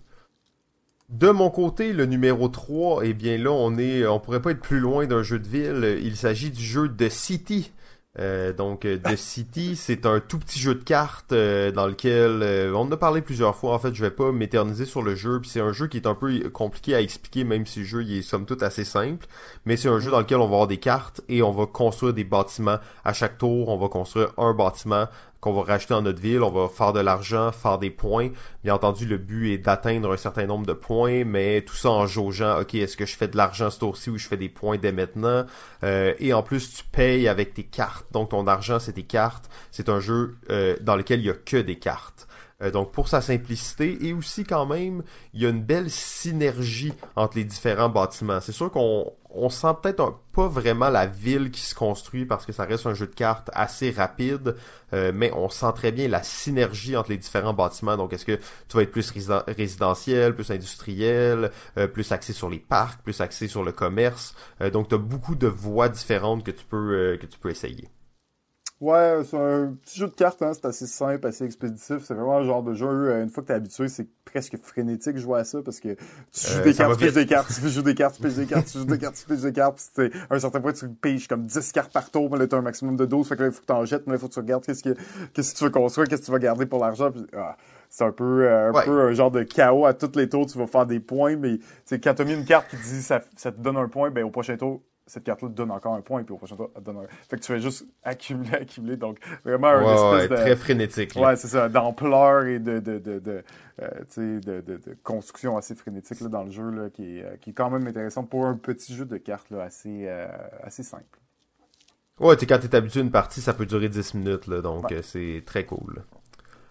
Numéro 2 alors, mon numéro 2 est un jeu euh, bon de la même compagnie euh, de Bézier Game que, que je, le jeu Suburbia que j'ai parlé un petit peu plus tôt. Euh, c'est un jeu de l'auteur Ted Altash et c'est le jeu Castle of Mad King Ludwig. Et oui, en effet, dans le jeu Castle of Mad King Ludwig, nous ne sommes pas en train de construire une ville, mais nous sommes bien en train de construire un château. Et euh, cet aspect de construction de château est assez... Euh, assez... Quoi? Arrête! c'est un jeu donc de construction de château, oui, exactement. mais, tu tantôt, tu m'as laissé parler d'un jeu de casino et tu étais tout à fait d'accord avec ça. je vois vraiment pas ce qu'on parle là-dessus parce que c'est pas mal, ben pas la même mécanique, là, c'est quand même très différent euh, mécaniquement, mais grosso modo, tu vas faire la même chose, tu vas aller prendre des tuiles de différents bonus, de différentes grosseurs, de différentes formes, et tu vas euh, l'ajouter à ton château. Chacune de ces tuiles-là, en fait, va te rapporter des points immédiatement et possiblement des points pour les autres tuiles adjacentes que tu vas placer. Et euh, ils ont, il y a 10 types de, tuiles, de couleurs de tuiles, qui vont avoir un bonus si jamais tu complètes la tuile. Donc, quand tu vas avoir placé une tuile, si toutes ces portes sont connectées à d'autres portes de ton château, tu vas faire un bonus additionnel. Donc, c'est vraiment un beau petit jeu de combo mécanique de marché qui est super intéressant parce que le euh, Master Builder, c'est lui qui va, euh, le premier joueur en gros, va déterminer le prix de chacune des tuiles en jeu. Et euh, le, premier joueur va changer de tour en tour. Et tu peux prendre une tuile qui était à 12 000 et la mettre à, 2 000. Euh, c'est un peu toi. Tu peux tout remanier le marché à ta guise. Par contre, évidemment, en, tant que premier joueur, tu as le dernier choix d'achat euh, sur les tuiles et les joueurs vont te payer à toi. Donc, si jamais tu mets des tuiles trop chères, peut-être qu'ils vont décider de te boycotter et de ne pas acheter de tuiles, donc de ne pas te procurer de l'argent. C'est un jeu absolument magnifique de construction de château. Et ça, c'est le jeu Castle Madkin Ludwig. Ouais, tu sais, tantôt on philosophait, on parlait de jeu, on explorait un peu. Là, c'est le top 5, là, là, c'est pas un jeu de ville, ça. Hey, c'est un jeu de construction qui a tout à fait le feeling d'un jeu de ville. C'est, j'aurais, si j'avais mis euh, Vegas Showdown, je pense pas que tu t'aurais chialé, t'avais l'air absolument d'accord avec moi. Je vois vraiment pas ce que t'en parles avec ça, là. Ah, quand même, pour venir à ta défense, c'est un jeu excellent, un jeu qui, pour moi, rentre effectivement très bien dans la mécanique des jeux de construction de ville, parce que ce que tu crées, c'est pas une ville, mais ça en a tous les aspects. Donc, euh, tu as différentes, différents éléments qui vont venir synergiser ensemble pour euh, créer, dans le fond, le plus beau château possible. Euh, le plus beau, c'est assez discutable dans le cas de Castle of the Mad King, parce que ça fait des châteaux un peu bizarres, mais le jeu est absolument excellent. De mon côté, euh, mon numéro 2, il s'agit euh, du jeu Chinatown. Donc Chinatown, on en a eu la chance d'en parler souvent, un jeu dans lequel on va euh, construire dans le fond un quartier chinois de New York au cours de plusieurs années, donc au cours des, de six années en particulier particulièrement. Et gros jeu de négociation, tout est ouvert, tu peux trader ce que tu veux, donc bien entendu ça vient me chercher là. le but va être de créer dans le fond des des groupes de bâtiments, donc de créer le plus gros euh, restaurant, le plus gros, euh, le plus gros, la plus grosse usine, euh, le plus gros magasin de poissons, le plus gros dim sum possible. donc super cool comme jeu. en fait, surtout au niveau des jeux de de ville, tu ressens la création de la ville, mais en plus il y a le côté échange et marchandage là-dedans qui fit très bien avec la avec la thématique. Ouais, ouais, ben écoute, Jonathan, euh, je, je me doutais qu'elle allait se retrouver dans ton top 5. C'est un jeu de construction de ville, mais en plus, c'est un jeu d'échange. Donc, euh, clairement, euh, clairement, il était là. Euh, tu sais, excellent jeu d'échange de, hein, aussi. On, on, a, tu sais, ce, ce feeling de construction est quand même présent malgré qu'on pense la plupart du temps à Chinatown comme étant un jeu particulièrement d'échange. ben, fait très bien les deux.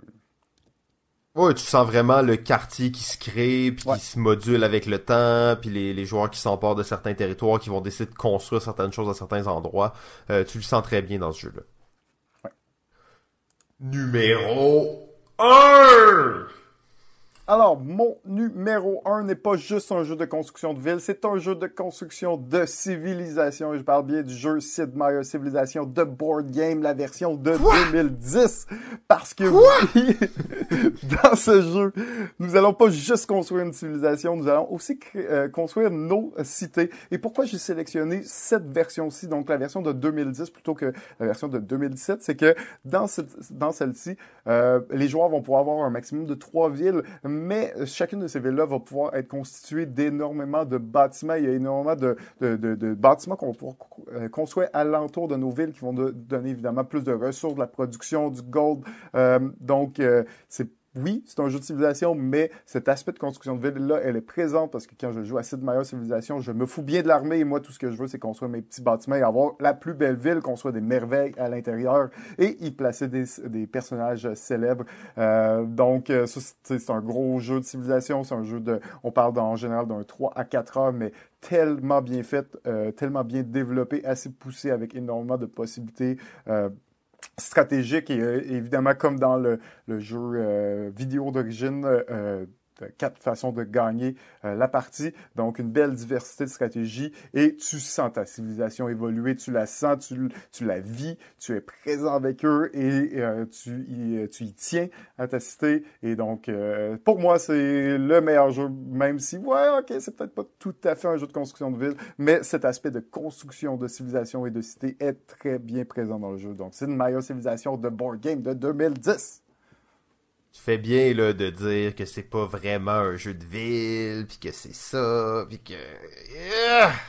hey. t'es chanceux, t'es chanceux que je t'ai déjà critiqué sur Castle ben ouais. de Mad King parce que là, là ça aurait villes, pas passé au conseil. Il y a des villes puis tu construis des trucs dans ta ville là, je veux dire, euh, je vois pas c'est quoi le problème. ouais ouais non, non je comprends, c'est c'est loin, c'est loin mais on va l'accepter. de toute façon, qu'est-ce que je peux faire d'autre hein? Ok, mon numéro 1, beaucoup plus conventionnel. Il s'agit du jeu Terraforming Mars. Non. Non, non, c'est pas vrai, c'est pas vrai. Mais tu sais, ça me faisait penser à ça quand tu me disais, tu sais, dans, dans Terraforming, on construit des villes, hein, tu sais, on fait de la forêt T'as raison. Euh... T'as raison, j'aurais pas, euh, j'aurais pas chialé, moi, euh, si t'avais dit ah, ok, ok, ok. Bon, mais, mais c'est pas mon numéro 1 malgré tout, parce que j'étais quand même, je voulais rester plus dans la thématique proche. Donc, il s'agit du jeu Keyflower. Yes. Euh, Keyflower, jeu de Richard Breeze, sorti en 2012. Euh, ce jeu-là, je veux dire, je le regarde encore, ça reste pour moi un, chef-d'œuvre en fait, euh, dans lequel on va justement construire notre village dans le nouveau continent. Donc, on va construire plusieurs bâtiments sous forme de tuiles qu'on va placer avec des chemins. Donc, il y a vraiment l'aspect de construction, mais en plus, il y a tellement plus à ce jeu-là, dont une mécanique d'enchère qui est absolument unique, absolument excitante. Euh, on a aussi l'aspect de worker placement à l'intérieur de ça, donc on construit des bâtiments, mais qu'on va pouvoir activer par la suite au cours de la partie. Euh, donc il y a vraiment tout euh, dans ce jeu-là. Je sais qu'on a joué énormément de parties ensemble. Euh, c'est vraiment un jeu où tu sens que tu crées ton village puis que ouais. chaque bâtiment que tu fais est important dans ta ville. Tu veux pas te retrouver avec un bâtiment que tu utilises pas parce que là, ouais. tu, tu vas le regretter là, tu sais. Non, c'est ça. Ce qui est intéressant, c'est que tu fais pas juste mettre des bâtiments, tu fais des bâtiments qui te donnent des actions. Euh, ces bâtiments-là aussi, te, ben, en fait, les autres joueurs peuvent venir sur sur ton bâtiment pour faire l'action de ce bâtiment-là. Mais l'avantage, c'est que tu récupères leurs travailleurs. Puis bon, dans la mécanique de, Keyflower, les travailleurs, c'est quand même euh, un peu l'économie, ce qui te permet d'acheter d'autres tuiles. Donc euh, oui, la, sélection de tuiles est super importante, pas juste pour les actions que tu vas faire, mais les actions euh, que peut-être les autres joueurs veulent faire et que tu vas essayer de les inciter à venir euh, les faire dans ta ville. Euh, superbe jeu, une belle mécanique, une belle, un bel mécanique d'engin. donc en plus d'avoir de, de plus en plus de tuiles, d'avoir une ville de plus en plus grosse, ben, tu sens que l'engin roule de mieux en mieux et de plus en plus bien huilé, le plus tu, tu input des, des, bâtiments et des bons combos entre les différentes actions de tes bâtiments. Oui, absolument. Donc, euh, Keyflower, c'était euh, mon numéro 1. Euh, ben en fait c'était c'était à prévoir, hein. on a bossé Eh. la limite complètement. Euh, on s'excuse aux gens, on va rien couper en plus, donc on est réellement rendu à peu près autour de 1h30. Yep. On va essayer de, de, de, finaliser ça en beauté puis quand même rapidement. Euh, souvent on veut avoir un mot de la fin quand même euh, et tu sais, je regardais ça, les jeux de ville. On est les deux des gros fans de jeux de ville, tant euh, euh, vidéo que jeux de table. Par contre, en regardant tout ça, j'ai comme l'impression que le jeu de ville ultime, le, jeu qui va savoir satisfaire tous nos désirs de jeu de ville, n'existe pas encore. Ouais. Ben, c'est dur hein, à dire pourquoi, puis euh, mais tu sais, ça reste que on dirait que cette influence de SimCity 2000, cette expérience qui était absolument incroyable à l'époque, qu'on qu'on réussit pas à retrouver exactement le même sentiment euh, dans des jeux. Euh, peut-être peut-être qu'on va être déçu toute notre vie, hein, des jeux de ville, même si on adore ça. Shit. Ok, bon ben je veux, veux pas trop divulgacher euh, des, surprises pour le futur, euh, mais tu sais je sais qu'il y a un certain jeu de ville qui est en train de se faire euh, par des auteurs québécois qui a peut-être le potentiel de, de, de remporter là, cette place dans notre cœur. Ah ouais. Je sais pas de quoi tu parles. Oui, ça s'appelle le jeu de ville. euh, donc, euh, ben c'est ça, on va pas trop en parler. Je vais juste teaser ça un peu. On va y revenir peut-être d'ici la fin de la saison, d'ici la fin de l'été. Euh, on va essayer d'avoir plus d'informations sur ce sujet-là. Mais euh, c'est ça. C'était un peu ma réflexion en regardant ça. Je me dis, oui, c'est tous des bons jeux. ils ont tous leur attrait là-dedans, mais il y en a pas beaucoup là-dedans que je me dis, ok, c'est un jeu de ville, tu sais, qui me qui vient me chercher au cœur. Et comme tu dis, on est peut-être trop nostalgique de SimCity 2000. On a juste à jouer à SimCity 2000. C'est quoi notre problème? On est des vieux has qui veulent retrouver cette expérience de quand on avait comme 12 ans. Puis on jouait à, à SimCity 2000. En plus, c'est un, euh, jeu de simulation super dur à reproduire en, jeu de société. C'est comme... Je pense qu'on va être on a... Ben, la théorie là-dessus qu'on avait émise à un certain point, euh, c'était que les jeux de ville virtuels, donc les jeux de ville vidéo, ont l'espèce d'aspect sandbox, donc où tu peux faire n'importe quoi, il n'y a pas vraiment de but, il n'y a pas vraiment d'objectif à atteindre. Il y en a quelques-uns, mais c'est pas ça l'attrait. Alors que dans les jeux de société, souvent, les, les jeux de société vont être basés sur... Euh, mettons des points de victoire, des objectifs très clairs à remplir, une fin calculée et tout ça. Donc c'est peut-être faut faut peut-être attendre quelques années là avant que le, le jeu s'amène à un autre niveau là où les gens vont plus nécessairement rechercher la victoire. Là. Ben faut dire aussi que ce genre de jeu, là, jeu vidéo, c'est des jeux solo là, que tu fais, euh, que tu joues pour construire, pour avoir du plaisir, mais c'est des jeux fondamentalement que tu joues seul. Donc, euh, on veut que ça, ça donne cette, euh, cette petite euh, difficulté là, pour le jeu de société de, de s'apparenter à ça. Ouais, absolument. Donc, je pense qu'on n'est pas au bout de nos réflexions sur les jeux de ville. Malheureusement, on aurait pu se permettre un deux parties sur euh, sur les jeux de ville, euh, mais on va se garder du, de la matière pour le futur. Peut-être qu'éventuellement, on fera un épisode spécial juste sur les jeux de ville et sur des théories à propos des jeux de ville. Excellent. Euh, ben merci beaucoup JF. C'était un super euh, super épisode sur un sujet qui nous passionne beaucoup. Je voudrais aussi remercier tout le monde qui nous écoute. Euh, on vient d'atteindre le seuil des 3000 écoutes, 3000 téléchargements sur l'ensemble de nos épisodes. et puis ça c'est grâce à toutes les gens qui nous écoutent, à tous les gens qui partagent nos podcasts. Donc continuez à les partager, ça nous ça nous fait vraiment plaisir de voir qu'il y a plusieurs personnes qui s'intéressent à ça. Euh, très cool. Si vous voulez nous suivre, comme d'habitude, le meilleur endroit, c'est sur Facebook. Tapez Balado Ludique, puis vous allez être au courant de, euh, de tout ce qui se passe avec notre podcast. Euh, S'il y a des Français qui sont encore à l'écoute, parce que bien entendu c'est un épisode collaboratif avec Ludo le gars, euh, donc, s'il y a des Français qui sont encore à l'écoute, merci beaucoup. J'espère que notre accent euh, vous a quand même permis de suivre un petit peu. Euh, je sais qu'on n'a pas respecté ni la durée, ni la règle d'accent international qu'on s'était promis. Donc, on espère que vous avez quand même réussi à suivre. sinon, ben, je vous rappelle, dans le fond, d'aller écouter le podcast de Ludo le gars sur ludolega.fr. Donc, le podcast sur les jeux de ville. son podcast, le nom, c'est Ludo le gars en vadrouille. Donc, il fait ça dans sa voiture. Grand créateur de contenu. Ça fait plusieurs années qu'il fait ça. Sinon, de notre côté, le 3 mai prochain, donc lors de notre épisode 11, on va faire un retour euh, sur, euh, dans le fond, euh, ce que Ludo le gars aura dit à propos des jeux de ville dans son épisode. Donc, sur ce, JF, je te souhaite une très bonne journée et je te dis à la semaine prochaine. à la prochaine, Simon. Bientôt. Balado Ludique remercie son diffuseur jeu.ca. La musique est une gracieuseté de bensound.com.